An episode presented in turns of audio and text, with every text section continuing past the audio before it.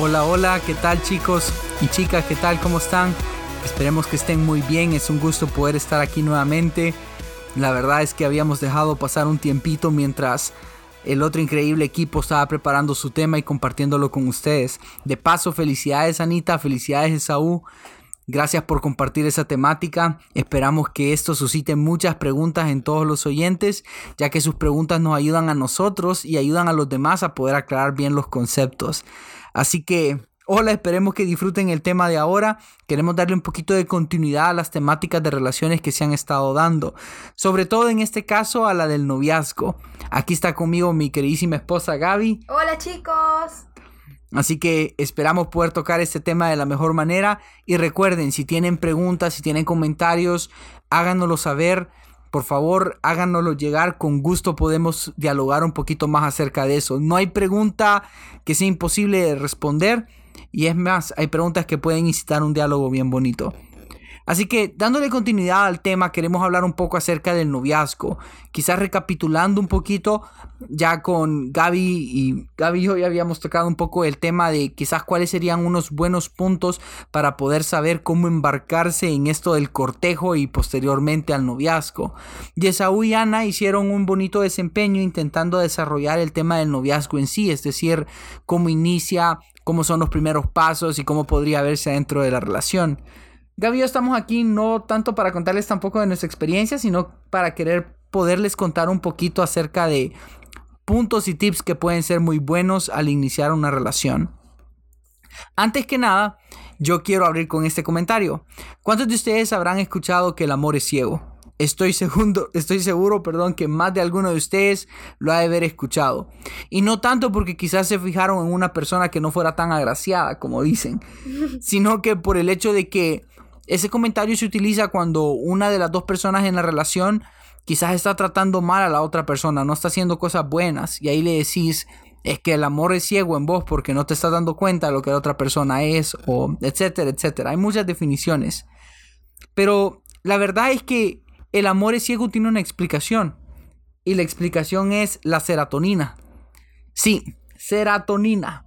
No, no es una palabra inventada. No, no es una palabra rara. De hecho, la serotonina es un componente químico que nuestros cuerpos producen. De hecho, a nivel neuronal se pasa, se pasa en el cerebro, pasa en la mente. La serotonina se produce cuando realmente, cuando normalmente estamos bien felices. Es más, la misma producción de la serotonina genera más felicidad. Es la que regula nuestro estado de ánimo, por decirlo así. Es decir, la gente que normalmente ustedes la ven bien contenta, bien hyper, bien, bien, o sea, todo el tiempo con un humor bien positivo, los niveles de serotonina son bien altos.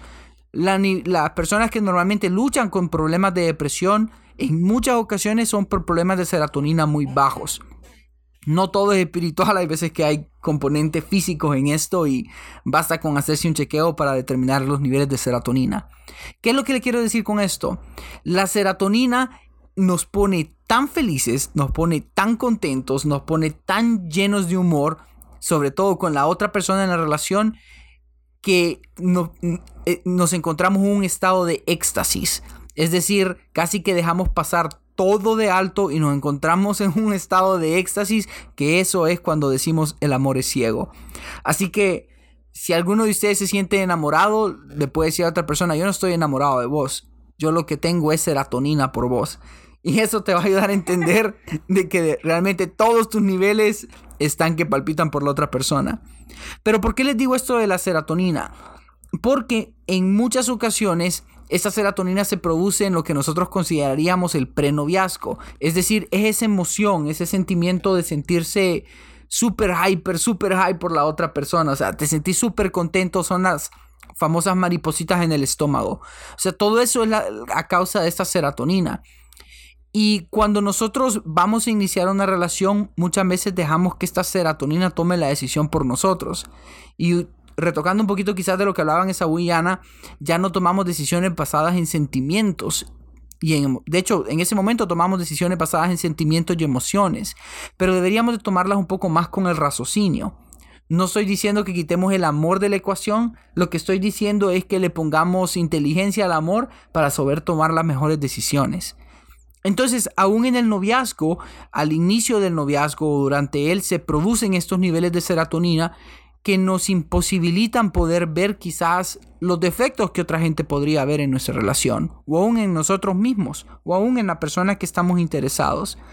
Entonces, habiendo dicho esto, ya habiendo ustedes, habiéndose sentido high por este nivel de serotonina y habiendo dado el paso de, del noviazgo, esperaríamos nosotros que evaluar, evaluaron todos los puntos que nosotros mencionamos, es decir, evaluaron que tuvieron química con otra persona, es decir, conocían su cultura, conocían sus valores, sus principios, evaluaron que les gustara, conocieron a sus amigos, conocieron a sus amigas. Ya escuchen el podcast anterior si quieren todos los pasos. Pero digamos que ustedes vienen y ya conociendo todos esos puntos dan el paso del noviazgo. Hablemos entonces del noviazgo de forma ideal. ¿Qué, es un noviazgo ideal? Habiendo seguido todos estos puntos de forma cuidadosa, el noviazgo es simplemente un punto antes del matrimonio. Por lo tanto, el noviazgo solo es un estado. Miren, funciona así. La meta no es el noviazgo. La meta no es decir, hey, encontré a una chica y quiero que ella sea mi novia. O la chica decir eso del chico. La meta tampoco es el matrimonio. No es poder decir yo espero poder andar con esta chica y luego casarme con ella. La meta no es el matrimonio. Escúchenme bien. La meta es una vida juntos. Una vida entera con tu pareja. Si alguno de ustedes que está escuchando tiene quizás 30 años y piensan vivir hasta los 90, 95 años de edad, piensen que si a los 30 se casan con esta persona, ustedes no están pensando en nada más un matrimonio, están pensando en 60 años, 65 años con otra persona. Esa es la perspectiva que ustedes tienen que tener del noviazgo. No es, hey, yo quiero que esta persona sea mi novia, es, hey, este es el paso para vivir una vida con mi pareja. De hecho, con Gaby nos pasó algo parecido. No, no queremos hablar de muchos ahorita de nosotros, queremos ser bien puntuales, pero cuando yo le pedí a Gaby que fuera mi novia, ella me dijo, vos sabés que yo no creo en esto del noviazgo, vea, para mí me dijo, o sea, la seriedad es de un solo el matrimonio. Y me amarró con eso. No, no son bromas. No, y lo que me, me impactó que me, que me contestara de esa forma, porque me hizo sentir que estaba en el mismo sentir y en el mismo pensar que yo, que el noviazgo es simplemente una etapa, un paso. Y yo le contesté a ella, yo sé que el noviazgo para ti es un solo paso, pero el matrimonio no es la meta para mí. Para mí, mi meta es una vida contigo. Y se le pusieron los ojitos así como el emoticón de corazón y me dijo con gusto, démosle. Entonces, digamos que el noviazgo idealmente es, es esta antesala para el matrimonio, es básicamente la antesala para toda una vida juntos. Pero digamos, ¿qué pasa con estas relaciones? Y, amor, quizás aquí podemos dialogar un poquito los dos. O sea, ¿qué pasa con estas relaciones que no, no conocen que es el noviazgo, es, es la forma ideal? Es decir, ¿qué pasa con esas relaciones que ya andan, y se saltaron todos los puntos para andar apropiadamente? ¿O qué pasa más bien con la gente que está a punto de andar con otra persona, a punto de pedirle que sea su novia? Entonces, digamos que esta gente no sabía el concepto ideal del noviazgo. ¿Qué es para ellos entonces el noviazgo? Yo creería que el noviazgo para este tipo de personas es el famoso concepto del antesala al matrimonio. Pero no están pensando quizás en el matrimonio, están, no están pensando, perdón, en una vida juntos, sino solo en el matrimonio. Y no quiero redundar tanto en el asunto, pero lo que quiero decir es, para la mayoría de la gente, el noviazgo es la antesala al matrimonio, pero debería de ser la antesala para una vida junto con otra persona. Yo conozco muchas relaciones que pasaron mucho tiempo de su noviazgo planeando su boda y planeando su matrimonio. Pero se les olvidó planear una vida juntos. Planearon la casa que querían comprar, planearon el vestido, planearon toda la boda, hicieron un presupuesto, fueron responsables, planearon la gente, pero se les olvidó planear una vida juntos se les olvidó sentarse un día y decir, hey, ¿cómo se va a ver el día que nos peleemos? ¿Cómo vamos a reaccionar? Escribamos nuestros principios de conflictos. Con Gaby una vez estábamos hablando acerca de escribir un manual de guerra, en donde dijimos, cuando Gaby y yo nos agarremos y guerriemos, tenemos que tener un manual de conducta para saber qué cosas decir y qué cosas no decir. Sí. Nos fuimos a una cafetería a escribirlos en una servilleta. Exacto, y, y, y, o sea, se trata de planear una vida junto con otra persona, planear sus principios de cómo van a vivir económicamente. Y no estoy diciendo de quién en la relación va a trabajar más o quién va a aportar cuánto en el matrimonio. Estoy diciendo de qué consideran para usted como pareja que es tan importante como para rendir sus finanzas. Y esto lo pueden ir haciendo a medida van avanzando. No es necesario que ya tengan un plan por así decirlo, un plan de vida, como cuando contratas un seguro y ya tienes el seguro de vida y entonces ya estás asegurado. No se trata así, se trata de que vas principios básicos como esto cuando ya vas seguro en el noviazgo de que el siguiente paso que vas a tomar es un paso más formal, más serio, con mayor compromiso que es el matrimonio. Y entonces vas y decís, bueno, estos son los principios básicos que ahorita tenemos. Cuando se casan, van a ir viendo qué más van a, cómo van adornando y adecuando la casa en un sentido figurado, o sea, en el sentido de que cómo van a ir día a día viendo, hey, se presentó este problema, no estaba en nuestra lista, pero tener la madurez y la calma para saberlo solventar juntos, porque son una sola carne. Pero ese es un paréntesis de cómo funciona el matrimonio volvemos al tema. Exacto, en conclusión de ese punto, de hecho deberíamos de estar planeando para aquellas personas que acaban de iniciar una relación de noviazgo o están buscando, deberían de estar planeando una vida junto con otra persona, no solo ver cómo llevan el día a día, sino en sus corazones, en sus mentes, con Dios y con sus amistades, ir planeando cómo se va a ver una vida. Esto es si quieren tener un noviazgo y un matrimonio exitoso. Ahora, hay gente que lo que le gusta la forma en que les gusta vivir es decir, no, yo quiero probar andar con esta persona y ver cómo me va. Y así van probando con una, probando, probando con otra. Y yo no sé ustedes, pero es un concepto un poquito duro, pero estoy seguro que varios de ustedes no quieren iniciar su matrimonio diciéndole a la otra persona, mira, yo probé con 30 personas antes de poderte encontrar a vos para saber que vos eras la persona ideal. o sea, no funciona así. Y estamos hablando de probar, no estamos hablando todavía ni siquiera de los besos, de los toques, no estamos ni siquiera hablando del sexo. Solo estamos hablando de que comprometieron su corazón con tantas personas antes de encontrar el ideal por el concepto de quiero probar. Pero pasemos un poquito a la página entonces. ¿Qué es este concepto del noviazgo? Miren, el noviazgo en esta temporada, y esto ya va para los que logran vivir el concepto ideal y los que quieren vivirlo y ya están metidos, pero el noviazgo es romance. La verdad que a nivel bíblico no encontramos mucho fundamento para hablar del noviazgo. Y no quiero entrar en tema bíblico ahorita porque se va a hacer largo, pero la Biblia no menciona el noviazgo. El noviazgo es un concepto eh, relativamente moderno. Ah, tendrá quizás unos 250, 300 años y salió en la época del romanticismo, después del renacimiento. Para los que ya son un poquito conocedores de historias, de nuevo, no, quiero adentrarme mucho en fechas porque yo me entusiasmo con la historia, pero el, el, noviazgo, eh, perdón, el romance en sí en una relación tendrá unos 200, 250 años, cuanto mucho.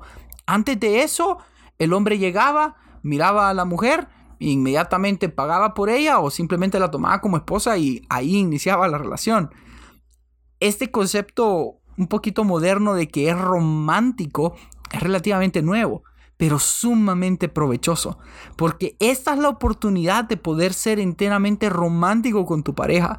O sea, el noviazgo es la oportunidad de poder vertir todo tu romance, todo tu entusiasmo y todo tu deseo en esa relación. De hecho, he visto parejas, y ustedes se pueden dar cuenta, que ya son novios y hay mucha emoción, pero poco romance. Porque son dos cosas diferentes hay como bastante entusiasmo, pero no está ese romanticismo, el romanticismo que te lleva a dar detalles, el romanticismo que te lleva a dar la mía extra por la otra persona, el romanticismo que te hace decir yo vivo en Santa Tecla, mi novia vive en la cima, hasta allá abajo, y vos vas todos los días ir y regreso a dejarla. O sea, es ese romanticismo que no te importa dar miles de vueltas en el carro que se te acabe la gasolina. Yo sé que ustedes me entienden. Pero, ¿qué pasa con aquellas relaciones que se ve esa emoción pero no se ve romance? Amor, ¿qué opinas tú de una pareja en donde no ves romance? A mí me, me brincaría una bandera roja de alerta, pero ¿qué opinas tú de una pareja en donde no ves algo romántico? Yo creo que se quedaron en la etapa de adormecimiento, de comodidad. Esa etapa de, de comodidad donde se volvió una rutina el verse, el compartir, el hablar, el beso de saludo, de despedida, salidas con familia, etc. Pero creo que, y todas las parejas de, que tienen bastante tiempo de andar, llegan a esta etapa de adormecimiento, de comodidad. Y sí, yo también pusiera una, una alerta roja porque si no es, hay este romance, entonces algo se está apagando adentro. Y si esto se apaga, entonces no hay un impulso para seguir, para dar el siguiente paso, para seguir amando, para seguir sacrificando, esforzando de una forma sana. Mira, pero tú crees que hay parejas que digamos no llevan mucho tiempo, sino que llevan dos o tres meses nada más de andar y son poco románticas. Hmm, yo ahí creería que es pena.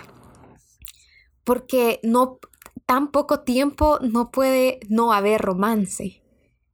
Más bien yo creo que es una pena de expresar amor, de recibir amor, o el afecto, o la persona no está acostumbrada a recibir afecto, ya sea por falta de los papás, o bullying en el colegio, como sea, de ser... Y esa vez que fue visto y es como, si quiero, le voy a decir que sí, pero no sé cómo, cómo seguir, cómo ser amoroso, cómo ser atractivo, cómo ser...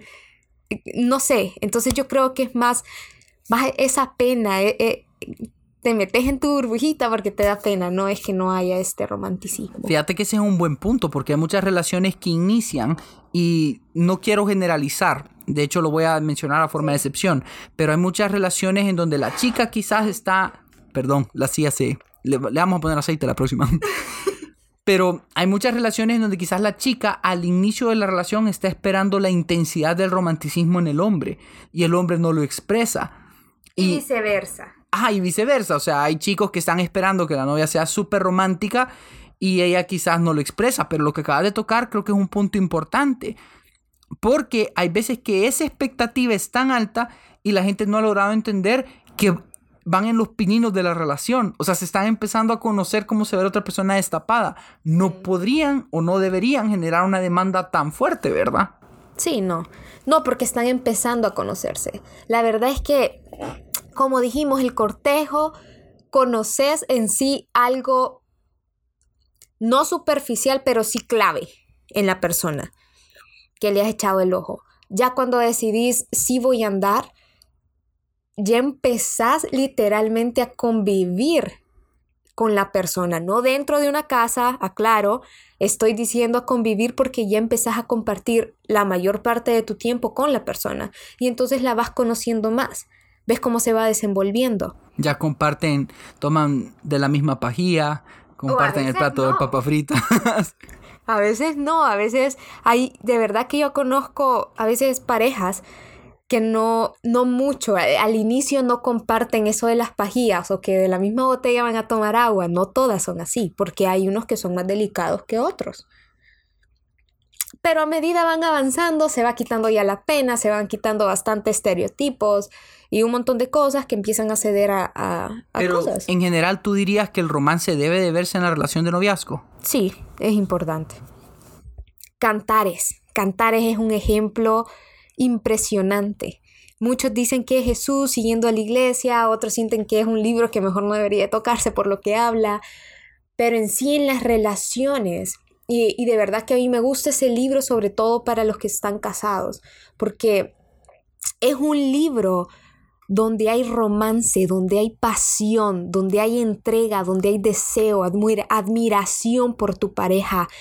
Ella como, como clama por él y él cómo la cuida, cómo la protege, cómo la ama, cómo es de tierno y cómo en sí la, la, embellece y la, la hace como enaltecer pues ante la gente.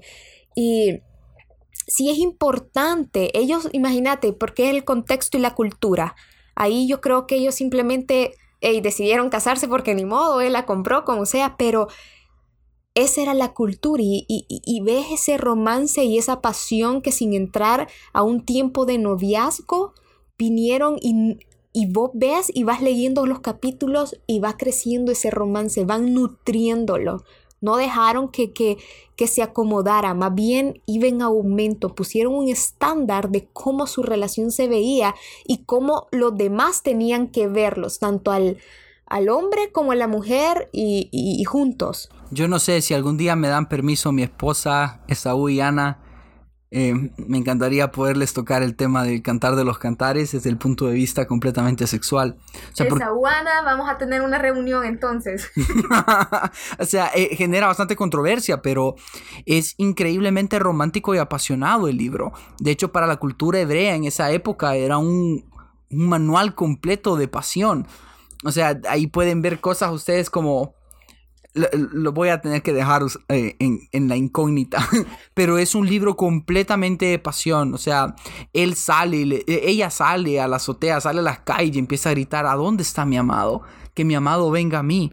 O sea, él sale a buscarla y dice, he encontrado a mi amada. Y se deleita en los besos de su boca. Miren, es, es bien romántico, yo puedo entrar mucho en ese tema porque me fascina, pero el punto es, sí debe de haber este romance debe de haber como esta pasión, debe de haber amor. Y quiero aclarar que estamos hablando de un romance ahorita en el noviazgo donde hay límites, porque todo debe ir como en pasos. Por eso Pablo dice, para que no se quemen mejor, cásense. Se los estoy parafraseando. Pero no estoy diciendo, bueno, si está tan mala relación y, y tienen ganas de tener sexo, cásense. No, no estoy diciendo eso. Lo que estoy diciendo es que con este libro ellos muestran una forma de romance pura. O sea, y en el, en el noviazgo tiene que haber un romance puro que honre a tu pareja, que honre a Dios primeramente y sobre todo, y podás honrar, honrar a tu pareja. Dios te va a guiar a saber cómo honrarla, a saber cómo llenar el tanque del amor y llenar su banco, su cuenta bancaria de amor, porque cuando este es otro punto, que cuando no estamos llenando de amor el tanque del amor de la otra persona, empiezan a demandar. Empiezan a demandar y a demandar y entonces se vuelve un pleito, se vuelve una carga para el otro y, y es un problema. Pero tenemos que ir conociendo también las necesidades de nuestra pareja para poder ir llenando Cristo es el centro, Cristo llena, pero si te ha elegido a vos como pareja, vos tenés que llenar su tanque del amor. Y estamos hablando de parejas ahorita que tienen un estándar alto, que tienen una visión a futuro, que tienen un entusiasmo de cómo avanzar. Entonces, para, para este punto sería bien importante hablar de el concepto correcto de qué es el amor porque hay que saberlo conocer si se quiere dar apropiadamente o se quiere recibir apropiadamente. Antes era muy común la frase de, de, en el noviazgo de que los hombres le decían a las chicas, bueno, es que si me amas, dame la prueba de amor. Y ya eso sabían que significaba quitarse la ropa y tener sexo, ¿verdad? Entonces era como que la e, el concepto del amor era totalmente equivocado. O si me amas, vas a hacer esto por mí. Miren, el amor en primer lugar, es absolutamente incondicional. Corintios me encanta porque da una definición del amor tan extensa y tan profunda. O sea, el, amor todo lo cree, el amor todo lo puede, el amor todo lo perdona, el amor todo lo sufre, el amor no es egoísta, el amor le sirve al otro. Entonces, hay más puntos en ese verso, pero básicamente el amor no es, perdón, el amor es incondicional. Se lo voy a poner desde este punto de vista. ¿Por qué nos ama Dios? Saben que no hay una respuesta a eso. No hay una respuesta a por qué Dios nos ama. Pueden leer todas las escrituras y no van a encontrar con claridad que diga Dios te ama por esto. La mejor respuesta va a ser Dios te ama porque le da la gana. Porque fue su decisión. E, eso se escucha más bonito, cabal. Dios te ama porque fue su decisión amarte y punto. Porque si en la Biblia dijera Dios te ama por esta y esta razón, estoy seguro que tendríamos un ejército de soldaditos que buscarían hacer eso a la perfección para poder ser amados por Dios. Y no funciona así. El punto es que nosotros estamos llamados a ser imitadores de Cristo, es decir, estamos llamados a imitar a nuestro Padre Celestial. Por lo tanto, si queremos ser iguales a Dios, nuestro amor tiene que verse incondicional para la otra persona. Es decir, no viene condicionado. ¿Qué les quiero decir con esto? En el noviazgo, si ustedes ven que el amor tiene condiciones, rompan, bótenlo, quiebren esa relación y salgan huyendo inmediatamente. Si ustedes escuchan esta frase de ¿y por qué me amas? ¿Y por qué me querés? Y peor aún, si la respuesta de la otra persona es es que yo te amo porque me encanta cómo te vestís. O es que yo te amo. Por cómo sos. Ajá. ¿Cómo me tratas? O por cómo sos con mi familia o cómo sos con mis amigos. Error. Rompan esa relación inmediatamente. ¿Saben por qué? Porque ¿qué pasa cuando esa persona no trate bien a los amigos? ¿Qué pasa cuando esa persona no te trate bien a ti y está enojado? Ah, entonces lo vas a dejar de amar. Porque el amor venía condicionado. ¿Qué pasa si vos le decís es que yo te amo porque me gusta cómo me atendés, cómo me servís? ¿Qué pasa el día que ya no te sirva? Que no quiera atenderte porque, no sé, tiene enojo, molestia, andropausia, menopausia, como quieran llamarle. O sea, ¿qué va a pasar en ese momento? En ese momento entonces el amor se muere. Por eso el amor no puede ser condicional. En ese momento ustedes se pueden dar cuenta que la relación no está sustentada en un amor de forma correcta. Y miren chicos, la verdad es que está bien que se enamoren, está bien que tomen la decisión y les pido otra vez perdón, pero estoy en una silla que creo que le hace falta aceite y me, estoy moviendo bastante, así que perdón por el sonido o ruido. Pero quiero decirles de que no tengan, no tengan ese temor por, por, por quererse, o sea, si sienten amor por alguien, sepan elegir. Eso sí es bien importante. La madurez para tomar esa decisión.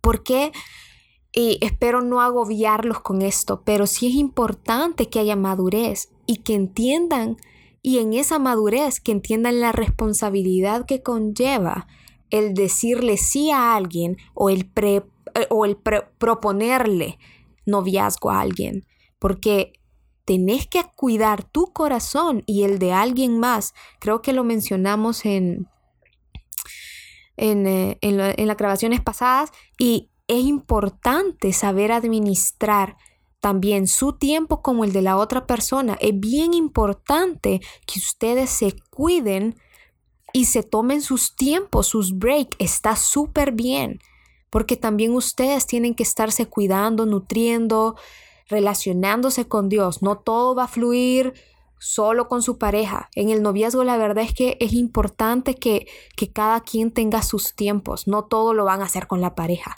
No es como es la antesala al matrimonio, tengo que estar todo el tiempo con vos. No, no funciona así. Hay tiempos.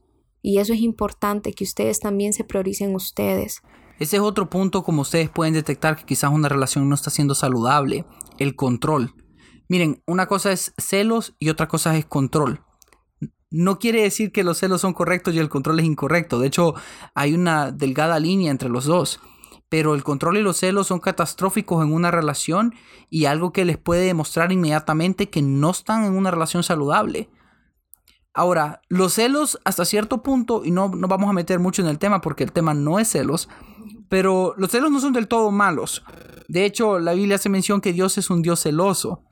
Entonces hay cierto concepto de los celos que está correcto.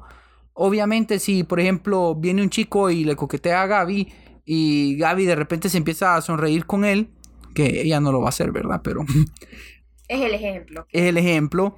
Obviamente tengo todo el derecho y es perfectamente saludable y normal que Francisco va a sentirse un poquito celoso. Ahora, el error es cómo confrontamos ese celo. Una cosa es que yo venga y le diga, mira, le estabas coqueteando a ese bicho. O, mira, ese bicho te estaba coqueteando. O sea, eh, sería error. Lo correcto sería venir a acercarme a ella y decirle, mira, te vi platicando con esta persona. ¿Qué, ¿Qué, pasó? Ayúdame a entender de qué era la conversación o, o qué estaba pasando ahí. Porque desde mi perspectiva me pareció que quizás había un poquito de coqueteo. Miren, ese tipo de conversación es completamente diferente a la acusativa. Porque en ese tipo de conversación yo le estoy dando oportunidad a que me explique, porque puede que mi concepto pues, esté equivocado. Y conceptos equivocados llevan a discusiones largas y garrafales.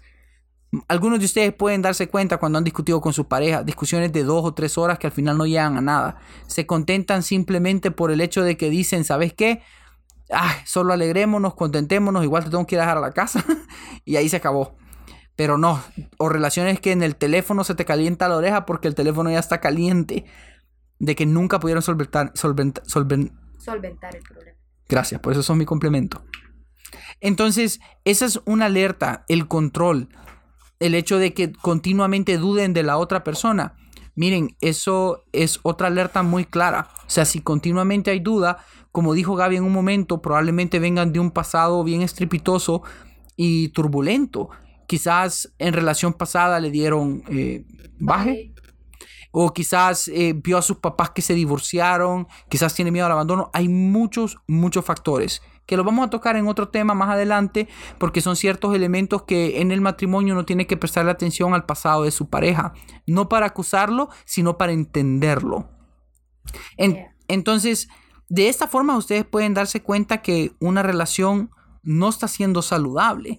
Amor, no sé si tenés otro ejemplo de, de lo que sería, ¿cómo descubrirías que no estás en una relación saludable? Ah, yo creo que ya los mencionaste todos. Bueno, la mayoría, los principales. La falta de confianza creo que es una. La, la comunicación, la forma en la que comunicamos.